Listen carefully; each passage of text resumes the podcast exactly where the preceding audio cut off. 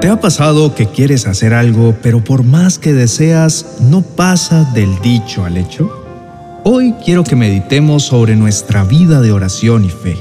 Pues a veces entramos en tiempos de desiertos donde somos capaces de pasar los días sin orar, donde hacemos repeticiones mecánicas, pero no sacamos un tiempo especial para hablar con Dios porque nos sentimos fríos o incapaces de hacer una buena oración. Pero resulta que no hay oraciones buenas ni malas. Dios no califica tus oraciones ni por lo cortas, lo extensas que sean o lo sencillas y complejas. Dios es nuestro Padre Celestial y desea saber de cada uno de nosotros, escuchando por la misma fuente, ¿cómo va todo? Sí, Dios quiere saber de ti por ti mismo, que puedas acudir a Él activando cada día con perseverancia fe y dedicación tu vida de oración para que crezcas y te desarrolles de la mejor manera en cada área de tu vida.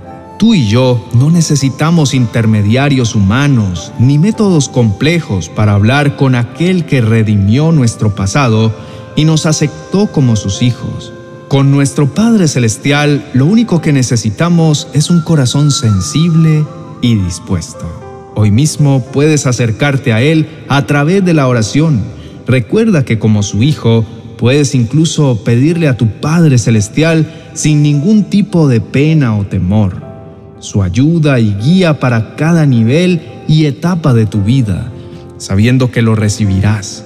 Pero lo único necesario es buscarlo, hablar con Él sobre todo, es decir, orar, y eso sí, orar con fe, es decir, creyendo en la respuesta de Dios, en que Él te oye y en su tiempo responderá de la mejor manera a tus peticiones y necesidades.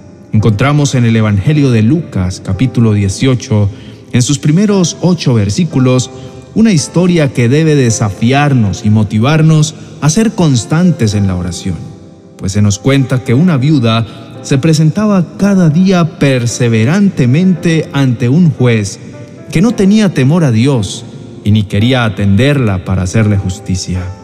Qué ironía, ¿cierto?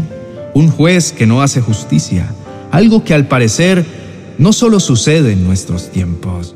Resulta que ese juez no tenía intención alguna de ayudar a la viuda, pero dice que a causa de la constancia de la viuda le hizo justicia, lo cual me hace pensar, ¿dónde está mi fe?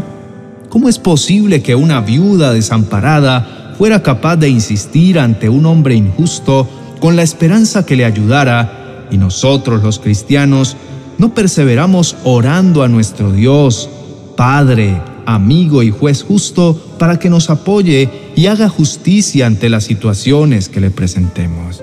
Ella perseveró ante un humano y uno injusto, y a causa de esa característica obtuvo respuesta.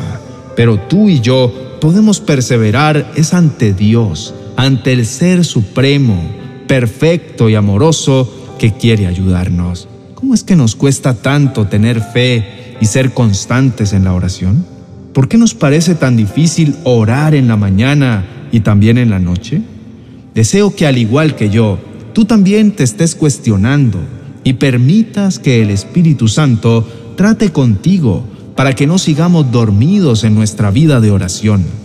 Pues no podemos seguir hablando de los beneficios de orar, seguir hablando de esa vida espiritual y ministerial que añoramos.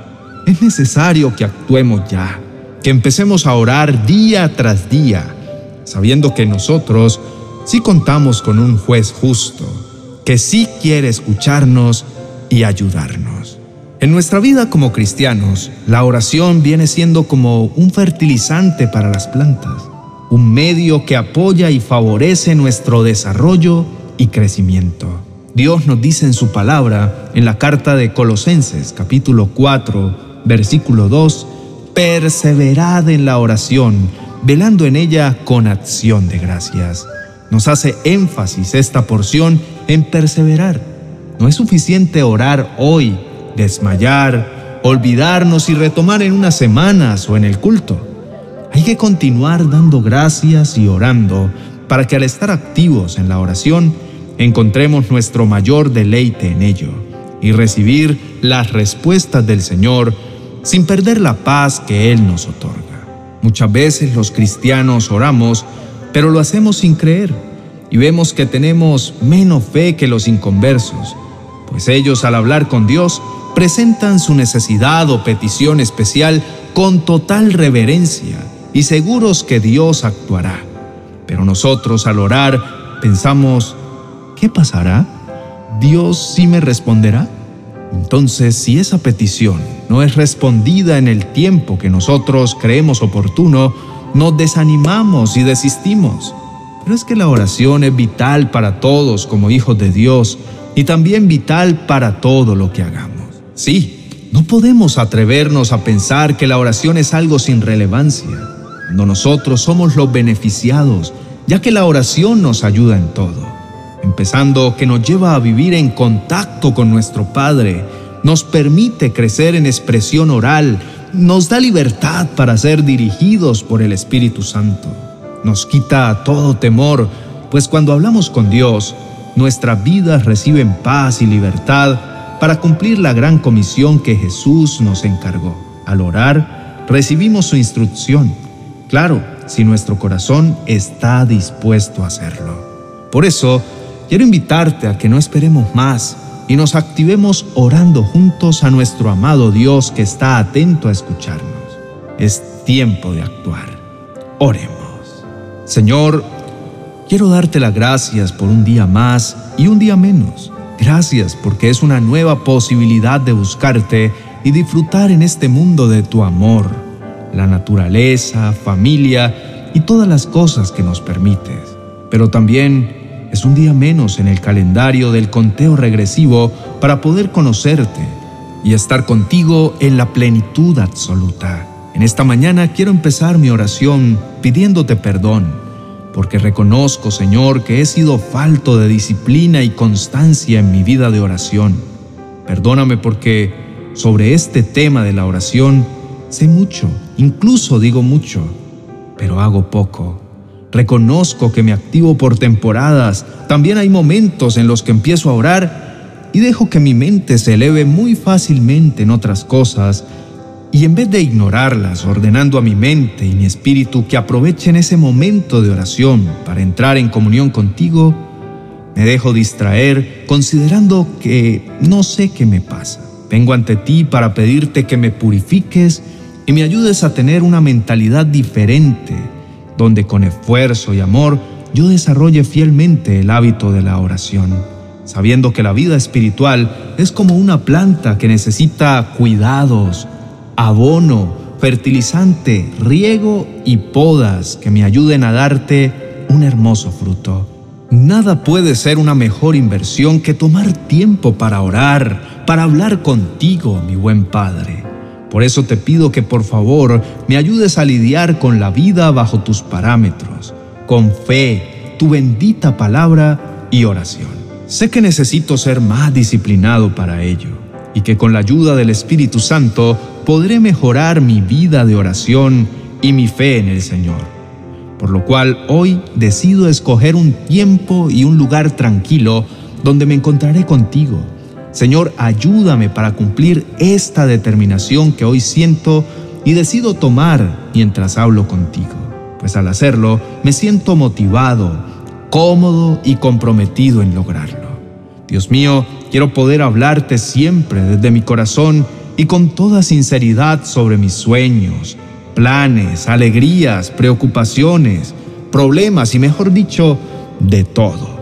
Pues yo sé que puedo pedir tu perdón, ayuda, dirección, provisión siempre. Pues eres el Dios Todopoderoso, dueño del tiempo, el mundo, la sabiduría, conocimiento, mi vida y demás. Te agradezco, mi Dios, por todas las bendiciones que has regalado a mi vida, sabiendo que la oración es una de ellas. Quiero aprovecharla al máximo, estando en mayor comunicación contigo. Gracias, porque al poder hablar contigo, voy a mantener mi corazón y mi mente más sensibles a tu voz, creciendo en fe, en fruto y percibiendo las respuestas que das a mis peticiones. En el nombre de Jesús lo creo. Amén y amén. Querido hermano, sé que todos hemos pasado por esos momentos en que no sabemos cómo conversar con Dios. Pero te motivo para que puedas ver el vídeo que te comparto a continuación y así aprender cinco pasos sobre la oración que Dios escucha. Sé que será de bendición para tu vida y también la de tus conocidos. Si gustas, puedes compartirla y escribirnos aquí abajo cuál es tu plan para arrancar una vida de oración. Bendiciones.